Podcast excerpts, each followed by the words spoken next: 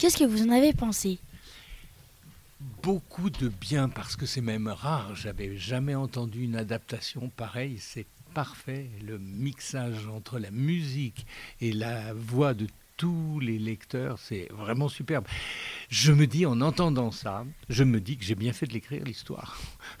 ça me donne courage et puis même je suis un peu fier là d'avoir écrit une histoire que dont vous vous êtes emparé comme ça. Moi, ça me rend heureux et ça me donne surtout beaucoup de courage pour en écrire d'autres. Voilà.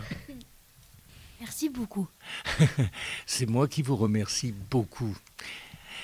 Shukran. Shukran, il faut dire merci dans la langue de Bama. Hein.